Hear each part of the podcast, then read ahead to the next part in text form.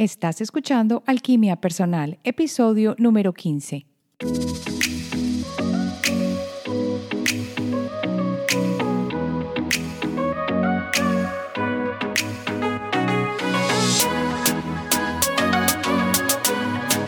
Hola, bienvenido a esta nueva emisión de Alquimia Personal.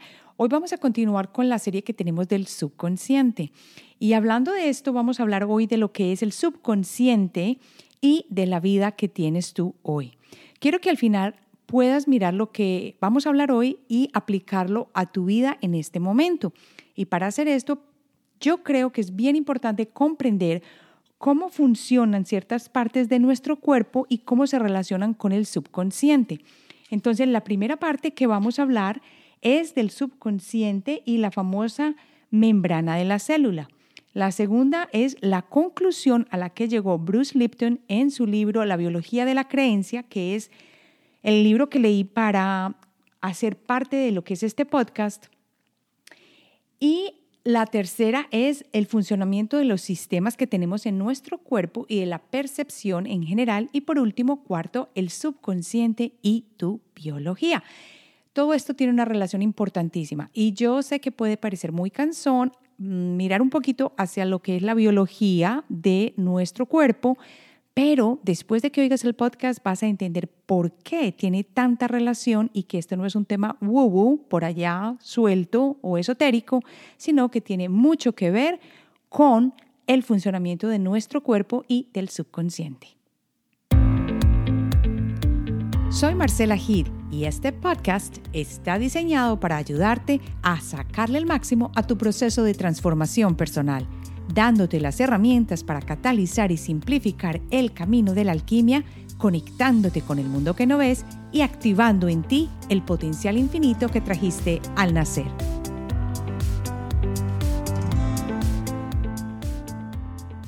Empecemos entonces hablando de cómo funcionan estas famosas membranas que tienen las células.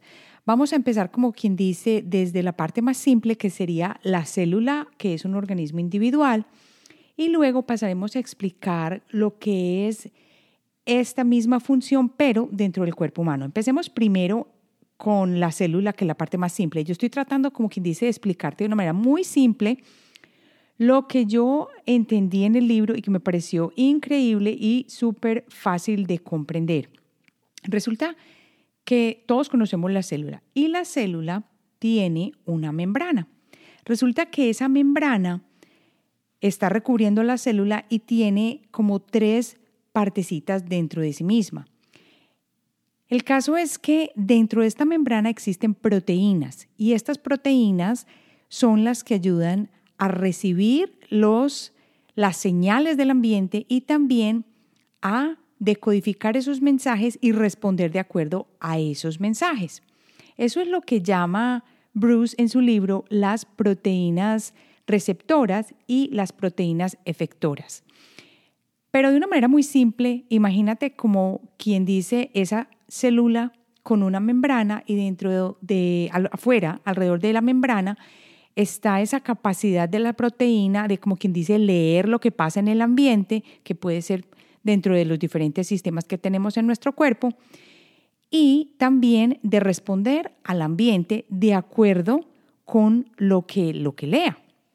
Esto es súper importante porque se creía que realmente la, la, capacidad de la célula de responder dependía del núcleo y resulta que al hacer los eh, experimentos se dio cuenta que no, que cuando le quitaban el núcleo a la célula, la célula eh, conseguía vivir aún más de un mes, dos meses, sin necesitar al núcleo, que como siempre nos han enseñado en los libros de biología, se supone que el centro de la célula o el, como quien dice, la cabeza de la célula es el núcleo.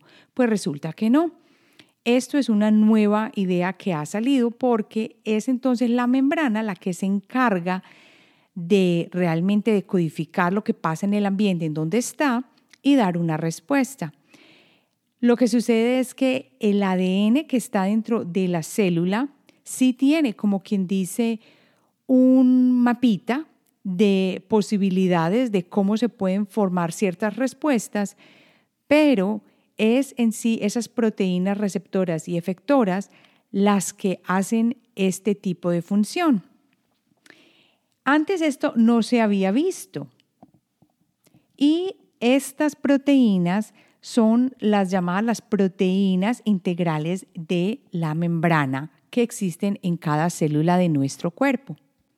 Haciendo los experimentos, se demostró que la célula funciona por la interacción con el entorno, de manera tal que no es solamente, se dieron cuenta, no es solamente una reacción química, por ejemplo, cuando a uno le tratan una enfermedad con un fármaco, que la célula responde a este cambio, sino que se dieron cuenta también que a través de cambios que se hacían o modificaciones que se hacían a la célula con parte de ondas, había también la posibilidad de cambiar esa respuesta. Entonces esas proteínitas que están como listas para leer que lo que viene del ambiente, tienen la capacidad de generar una respuesta de acuerdo a la química y a las ondas. Lo que es bien importante entender aquí es que la química pues la entendemos porque cuando estamos enfermos pues nos tomamos una pastilla y esto nos da una respuesta y nos ayuda. Lo más importante es que también las ondas logran cambiar ese comportamiento de la célula. Y aquí ya estamos hablando de preguntas que nos podemos hacer como es, de manera tal que si yo pienso algo, esta respuesta de mis células puede estar dispuesta a cambiar o a moldearse de acuerdo a ese pensamiento. Y lo digo de acuerdo al pensamiento porque tú sabes que el pensamiento tiene una onda vibratoria, ya sea positiva o no, de alta frecuencia o de baja frecuencia. Todo depende de lo que estés pensando. Y ya empezamos a hilar porque, como sabemos, las diferentes ondas del pensamiento también se generan no solo de manera consciente, sino de manera inconsciente a través también del subconsciente. Entonces ya ves cómo vamos a empezar a hilar todo este tipo de cosas. Para mí lo más importante fue que se descubrió que no solamente el cambio o la respuesta de la célula era de acuerdo a la parte química, sino también a la parte de las ondas o de campos electromagnéticos. Entonces, pasando ya a lo que llamaremos la conclusión, que era lo segundo que íbamos a tratar, diremos que la célula funciona por la interacción con el entorno a través de estas proteínas que son receptoras y efectoras y que pueden ser modificadas sus respuestas a través de las ondas y de la química. A esta conclusión llegó Bruce Lipton cuando hizo sus estudios y lo otro bien importante que hay que destacar es que se dio cuenta, es más, lo compara y dice que funciona la célula como un cristal líquido semiconductor, no la célula, la membrana de la célula. Este cristal líquido semiconductor, que sería la membrana, tiene entradas y canales, de manera tal que si miramos esta descripción es como un chip que tenemos en un computador. Ya luego él dice que nunca había tomado la física cuántica, sino que se fue más por la física común, pero que se arrepintió en sus culpas porque a la hora de la verdad la física cuántica vino a explicar después que todo era energía. Y si esto es así, entonces ya uniendo a lo que se ha descubierto ahora de que los átomos no son la parte más pequeña y que están formados por energía invisible y que no es materia únicamente, sino que se comportan como materia y como energía, entonces la pregunta cabe acá y decirnos o preguntarnos, ¿es posible que podamos cambiar las respuestas de nuestras células entonces a través de energía? Y ya sabemos que energía puede ser un campo electromagnético que nos aplican a través de un dispositivo o de nuestros pensamientos, no solamente a través de una pastilla que nos tomamos yendo donde el médico. Parte de la conclusión que él hizo fue que las señales de energía son mucho más eficaces para transmitir la información. ¿Por qué? Porque ya se ha probado que las frecuencias electromagnéticas son 100 veces más eficaces que las físicas. ¿Y a qué nos referimos acá? Pues que las electromagnéticas ya sabemos que es un pensamiento o una aplicación de una energía o algo así, pero las físicas son, por ejemplo, cuando uno está sintiéndose mal y le, le mandan una terapia de hormonas, por ejemplo, como él lo explica en el libro.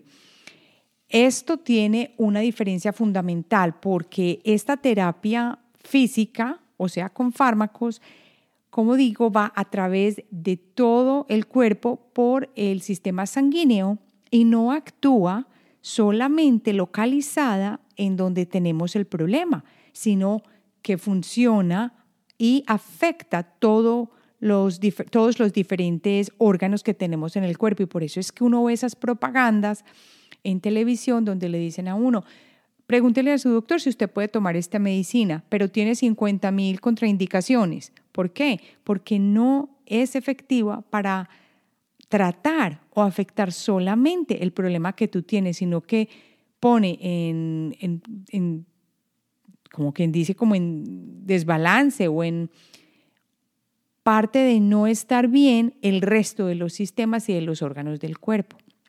Resulta que esto ya se había conocido a principios de este, del siglo pasado, que serían 1900 y en parte de 1800, pero desafortunadamente la Asociación de Médicos en los Estados Unidos le puso un pare a este tipo de terapias que trabajaban con la energía y estamos hablando de quiroprácticos que empezaron al finales de 1800 se vieron atemorizados y como este tipo de prácticas no tenían fundamento científico y en aquel momento la física cuántica no había parecido a mostrar que existía todo en el universo como energía, entonces no se había podido probar, entonces lo que hicieron fue que todo este tipo de terapias como la bioenergética o como la hipnoterapia o como la quiropráctica fueron considerados lo que llaman acá quacks o gente con locura que realmente no servía para nada y que lo único eficiente era la medicina tradicional porque ésta se podía probar en un laboratorio. Y lo peor de todo fue que entonces el avance que se había logrado en este momento con este tipo de alternativas para curar que no eran invasivas o que no tenías que tomar un fármaco, se dejaron al lado y nosotros nos convertimos en personas que pensábamos y creíamos que solamente a través de ir al médico y de tomar la medicina era como nos curaríamos. Y de todas maneras, esto se quedó grabado y esto es lo que hemos aprendido a través de los años. Pero mira la pregunta tan buena que nos podemos hacer en este momento. De manera tal que a través de campos electromagnéticos y de terapias con energía o de trabajos con el subconsciente, ¿podemos cambiar actitudes, comportamientos y enfermedades? Ya de acá pasamos a la parte 3, que es el funcionamiento del sistema y la percepción o las percepciones que tenemos. Yo quiero hablar de esto porque me parece muy interesante cómo él hace la analogía de la célula a el sistema nervioso central. Resulta que somos una maravilla de cuerpo. El sistema nervioso central es el que tiene, como quien dice, el control de dos cosas principales en nuestro cuerpo, del crecimiento y el desarrollo y de la protección. Cuando toda la energía está disponible y nuestro sistema no se siente como quien dice que nos fueran a atacar, estamos en modo crecimiento y desarrollo. Entonces, hay una apertura de todas las células y del sistema al intercambio con el medio, porque pues nadie nos va a matar y no nos sentimos en peligro, entonces tenemos la capacidad de desarrollarnos bellísimamente como personas, suponiendo que estemos bajo no estrés y que estamos en un ambiente que fomente el amor y las cosas que nos estimulan positivamente. Pero cuando estamos bajo modo protección, el sistema nervioso central actúa en modo protección, primero cuando se siente atacado y segundo bajo el sistema inmunológico. Es cuando se siente atacado, ¿qué pasa? Digamos que tú estás caminando en un callejón súper oscuro y hacia ti ves llegar tres personas que ves que tienen una un bate en la mano y otra una pistola. Yo lo más seguro es que salgo corriendo, miro para dónde me voy o me voy para otro lado o hago lo que sea para entrarme donde hay personas. Eso creo yo con mi mente racional. Pero la realidad es que el sistema nervioso central piensa en protegerte, toma el control y lo que hace es que el hipotálamo manda una señal a la hipófisis y la hipófisis manda una señal a las glándulas suprarrenales y estas suenan una alarma.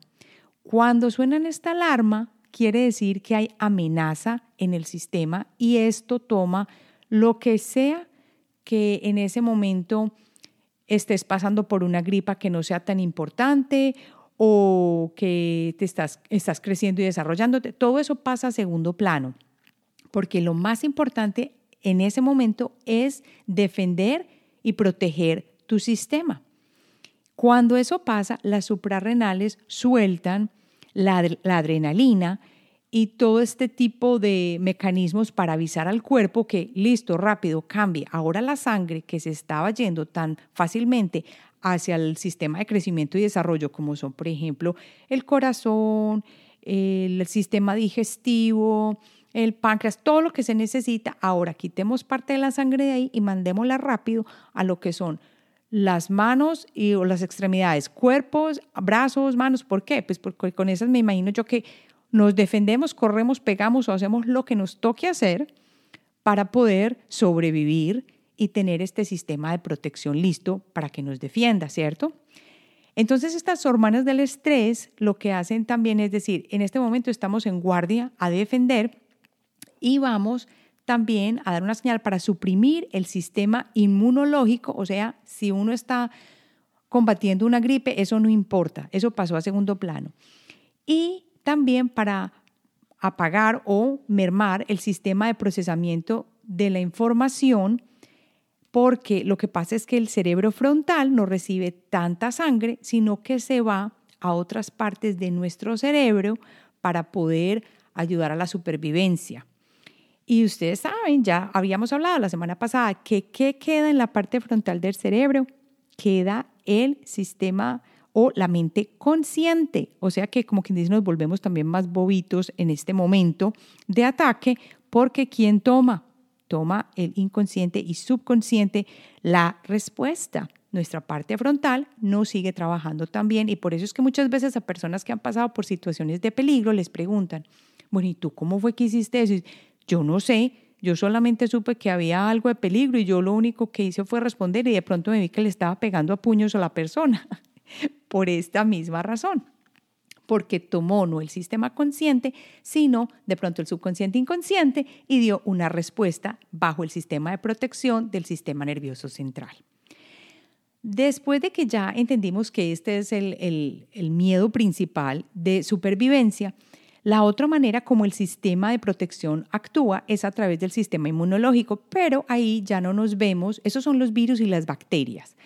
Cuando ya no nos vemos como tan amedrentados de que alguien nos va a matar o que algo así, entonces este sistema de protección actúa con, ah, de acuerdo al sistema inmunológico. Entonces, por eso es que cuando uno tiene una gripe o cuando uno tiene diarrea o algo así, uno se siente tan mal y sin energía porque la energía se quita completamente del sistema de crecimiento y desarrollo que mantiene nuestro sistema trabajando normalmente para llevarlo al sistema inmunológico.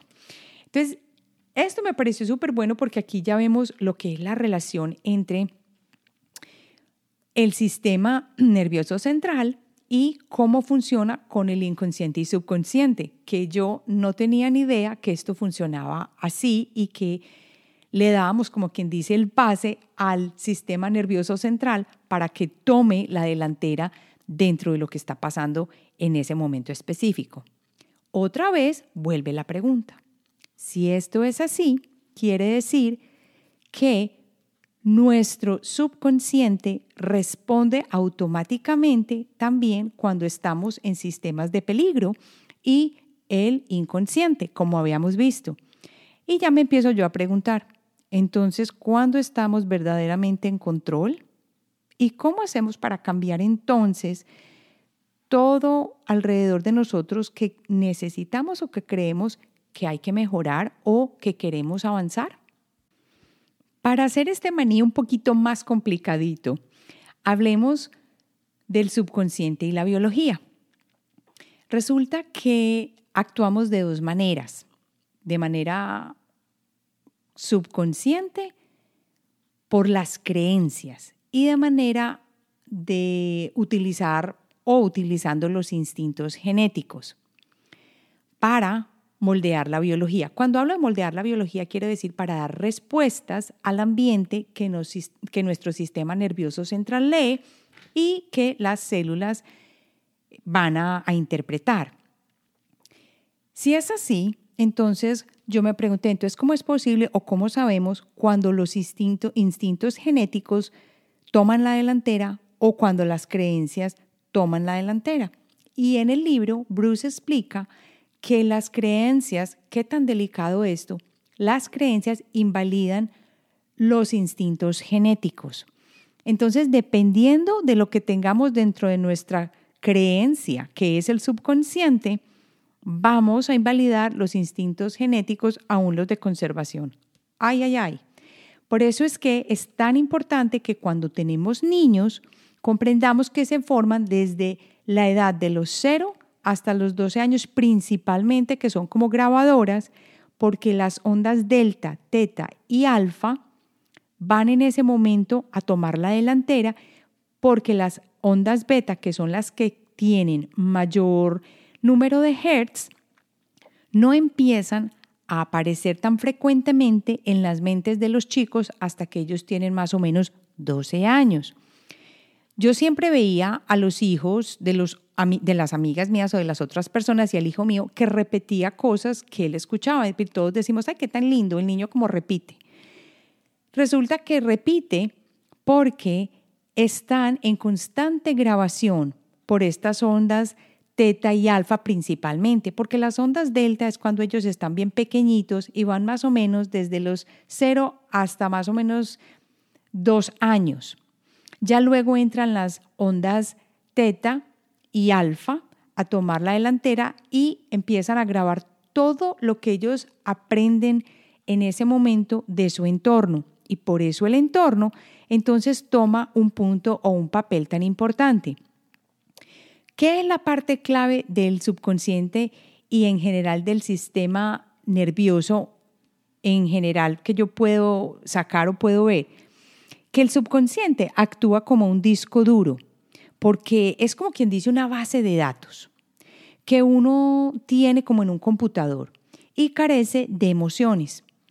No sabe si es bueno o malo, simplemente como quien dice graba un comportamiento para que uno pueda aplicarlo al momento en que el subconsciente cree que es importante utilizarlo. Acuérdate que el subconsciente puede sobrepasar los instintos genéticos y de esa manera puede responder. Así que interpreta señales del medio ambiente, este sistema nervioso central y este subconsciente. Activa programas sin juicios y sin preguntas. Por ejemplo, hay un estímulo y lo que hace es responder de una.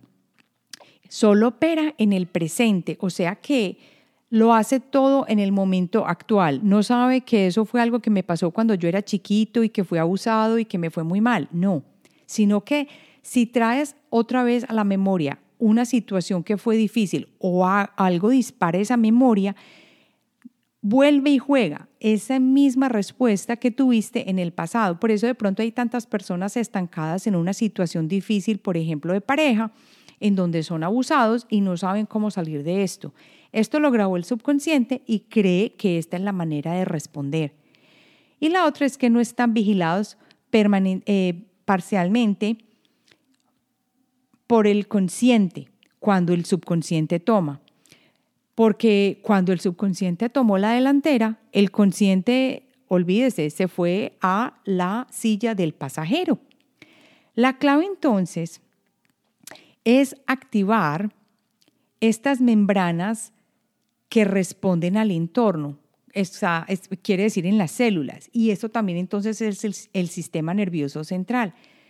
porque las proteínas de nuestro cuerpo son complemento físico o electromagnético de algo que está fuera. ¿Cómo así que son complemento químico o electromagnético de algo que está fuera? Claro, ellas responden. Es más, en, el libro que escribí que se llama eh, Y si ya fueras extraordinario, hago alusión a esto, que es lo que descubrió la doctora Candice Pert, y era que estas proteínas receptoras tienen como una forma especial que responden y se unen a los estímulos del ambiente para dar las respuestas en cada momento. Y por eso es que hemos sido capaces de evolucionar como complementos del ambiente. Y aquí llega entonces la otra pregunta del millón. Si somos moldeados por el ambiente, porque estas proteínas y el sistema nervioso central responden al entorno, ¿qué podemos hacer para cambiar nuestra vida, nuestro subconsciente más específicamente, porque si estamos atrancados en un sitio es porque algo tiene que haber en el subconsciente que no está funcionando bien. Y no hablemos solamente de situaciones así, sino de problemas de salud. Si uno tiene un cáncer o si uno tiene un problema digestivo o lo que sea, ¿qué podemos hacer entonces? para cambiar las respuestas que nuestras células están dando en ese momento a esa situación. Pues con lo que aprendí en la biología de la creencia de Bruce Lipton, está muy claro que es nuestra mente o un sistema electromagnético o un cambio con ondas lo que puede generar, generar un verdadero cambio interno en todo lo que yo quiero que suceda en mi vida. No quiero decir que sea muy fácil, pues porque si eso fuera tan fácil, yo ya lo hubiera aplicado completamente. Y a esto vamos en cuanto a los recursos y las posibilidades de empezar a cambiar nuestras creencias. Y por eso el título del libro, La biología de la creencia. Es muy, muy, muy, muy interesante lo que él expone, lo que él dice y lo que él comprueba como realidad a través de los estudios que hizo y cómo yo lo adopté inmediatamente porque resuena cantidades conmigo y espero que resuene contigo. Aquí lo dejo para que tú lo tomes y lo pases por tu filtro. Cuando hablo de este filtro, lo quiero unir a lo que venimos trabajando, que es la intuición. La intuición es esa voz interna que sin saber cómo te dice esto tiene sentido, esto no tiene sentido, esto resuena conmigo o no resuena conmigo. Ten la mente abierta. Recibe la información, que si te llegó es por algo. Trata de ver qué sirve y qué no sirve para tu momento actual. Y como empecé con la primera pregunta, quiero que cojas esta información que recibiste hoy y que mires tu alrededor. Mira tu entorno. ¿Estás en el entorno que quieres? ¿Estás viviendo como deseas? ¿Estás recibiendo el amor que quieres? Si las respuestas no son las que te gustan, entonces eh, llegó el momento de mirar qué hay en el subconsciente o qué hay o qué está pasando que tu biología continúa respondiendo de esa manera porque puede que tengas una enfermedad y no has logrado el orden o lo que tú quieres alrededor tuyo y en tu entorno. Y lo otro bien importante es que para nosotros que somos padres es primordial informar a nuestra pareja y también hacer este tipo de creencias y este tipo de conocimientos disponibles para nuestros hijos. Y si no lo vamos a comentar con ellos porque pensamos que no es conveniente, al menos observarnos cuando actuamos en frente de ellos, para que no empecemos a sembrar ese tipo de creencias que van a subsistir aún después de que ellos se conviertan en adultos. Y por eso van a tener, como quien dice, problemas o tropiezos en su vida y del cual yo de verdaderamente, como madre, no quisiera ser la responsable. Esto que leí hoy, esto que leí, no, esto que tratamos hoy, tiene mucho sentido y te invito a que si quieres profundizar en esto, pues vayas, consigues el libro y lo leas y veas muchos de sus videos que están disponibles en YouTube. Me parece importante traerlo acá y comentarlo con la comunidad porque si queremos cambiar nuestro momento o nuestra forma de vivir, lo hacemos a través de empezar por nosotros. Y esto está directamente concatenado con nuestras creencias. Ahora quiero terminar con una parte que voy a leer del libro que me pareció bellísima y que de pronto a ti te puede servir. Y es, no son las hormonas ni los neurotransmisores producidos por los genes los que controlan nuestro cuerpo y nuestra mente. Son nuestras creencias las que controlan nuestro cuerpo, nuestra mente y por tanto nuestra vida. Y dice enseguida, oh, vosotros, hombres de poca fe. Nos vemos entonces la próxima semana y si no le has dado un rating al podcast, te invito a que lo hagas en Apple Podcast o en iTunes y que te conectes conmigo en Alquimia Personal escribiéndome a hola alquimiapersonal.com o que te unas conmigo en Instagram. Estoy bajo Marcela H-E-D-E -E, y espero escuchar de ti muy pronto. Recuerda que me puedes dejar también tus preguntas que con mucho gusto las respondo. Nos vemos entonces la próxima semana.